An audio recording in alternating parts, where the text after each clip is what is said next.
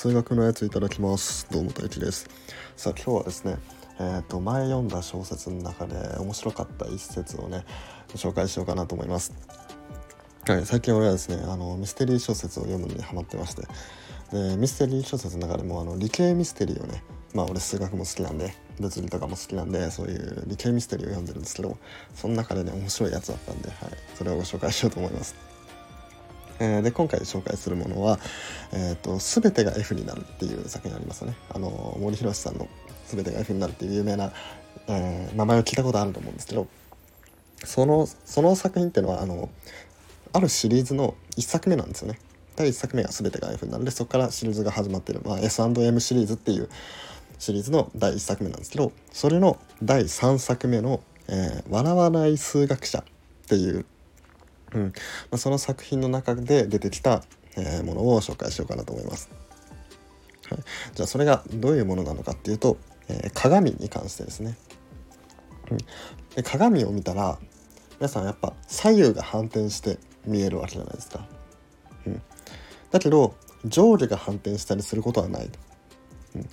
じゃあなぜ左右が反転して見えるんですかっていう話なんですね。これもしかしたらねあの知ってる人はねあのこれはなんだ左右を反転させてるんじゃなくてあの奥行きというか Z 軸っていうのかな？Z 軸で反転させてるんだよっていうことをねまあ知ってる方は知ってると思うんですけどそれとはねまたちょっと違う解釈というかまあ解釈っていうのかな、まあ、違う見方っていうのを紹介されてたんですよね。うん、じゃあそれがなぜ左右左右が逆転して見えるのか。っていうとそれは人間が左右対称だからっていうことだったんですね。うんこれだけではねまだちょっとピンとこないと思うんですけど人間っていうのは左右は対称なんですよ。右手左手あるし右足左足もあるし右耳左耳とかに大体左右対称にできてるわけですよね。だけど上下っていうのは対称じゃないですよね。うん、頭がある方が上で足がある方が下っていう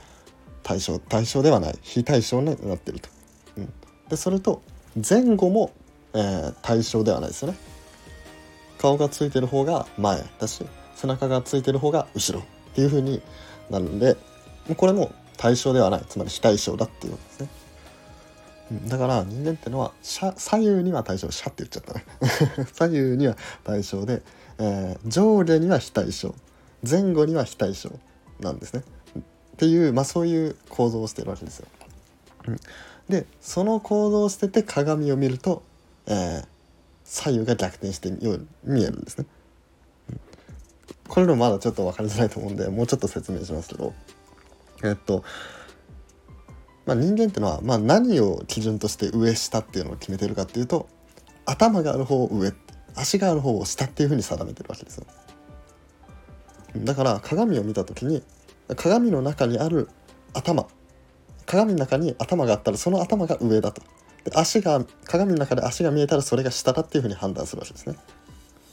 でこれは前後に関しても一緒ですよね。えー、っと顔がついてるから顔がついてるのが鏡に映ってるからこれが前だと。で背中につい背中が鏡に映ってるからこれは後ろだっていうふうに判断するわけです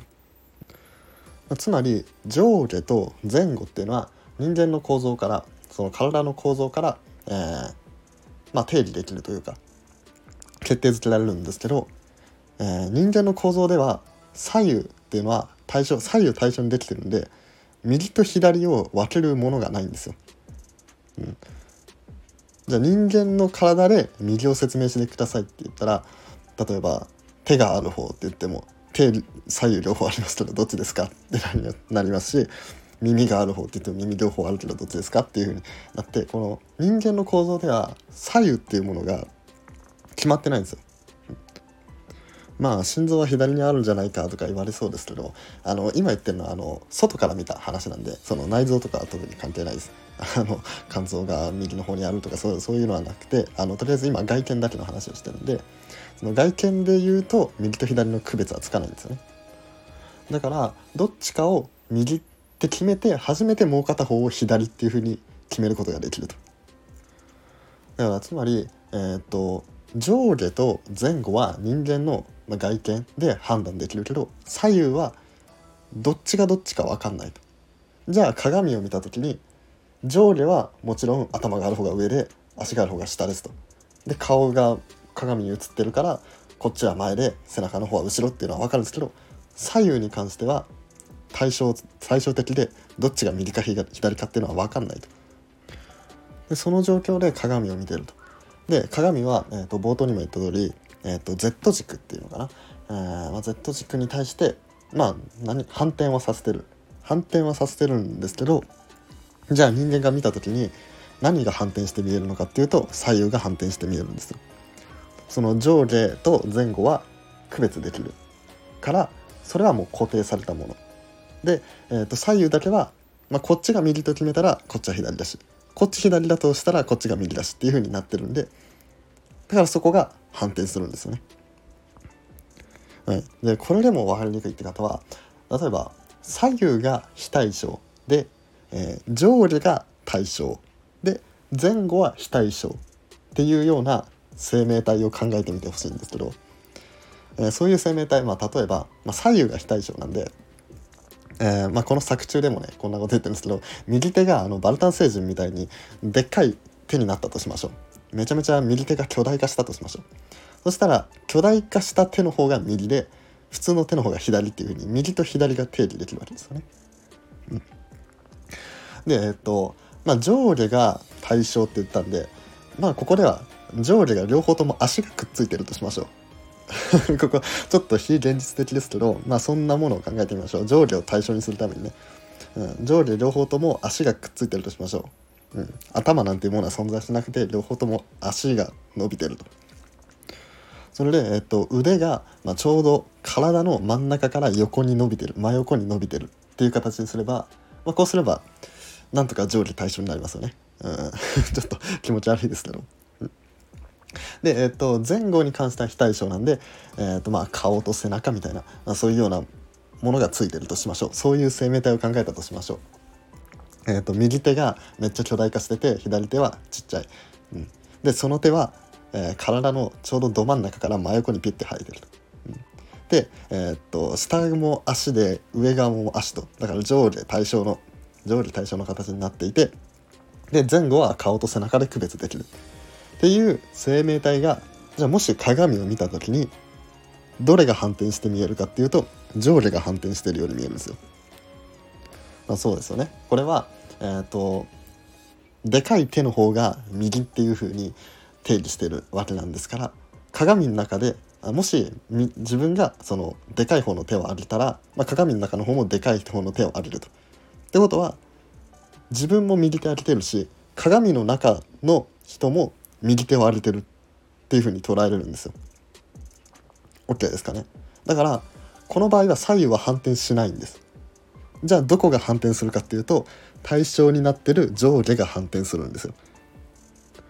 これすごい面白くないですか？俺もこれねあの最初読んでた時はえ？って思ったんですよえそんなことある？って思って、まあ、だけどよくよくよくよく考えてみたら確かにそうだなって思ってうん俺もねその鏡が何で左右対称になって上下には左右反転して上下は反転しないのかっていうような答えで、まあ、Z 軸方向、まあ、前後で反転してるから、えー、左右が反転するんだよみたいな説明聞いてそれちょっとおかしくないって思ったことあったんですよ。それだったら、えー、上下上下も反転してもおかしくないよねって思ったんです。まあ、だけどちゃんとそういうこういう解説を受けてあ左右対称だから左右が逆転するんだなっていうことが納得できて、まあ、俺的にはねすごいこのこのあの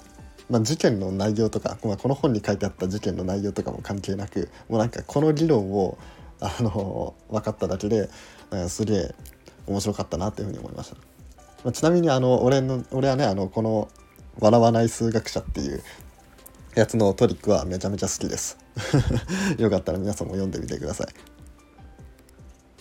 はい、まあそんな感じで、えーと、本の紹介もしたところで、えー、今回は以上にしたいと思います。はい、えー、今回はですね、えー、なぜ人間は鏡で映す鏡で映すと左右が反転するのかっていう話をしてみました、えー、答えはですね人間は左右に対象だからっていうことでした、えー、このラジオ面白いなって思ってもらえたらまあ是非他のね放送も聞いてみてくださいそれではごちそうさまでした。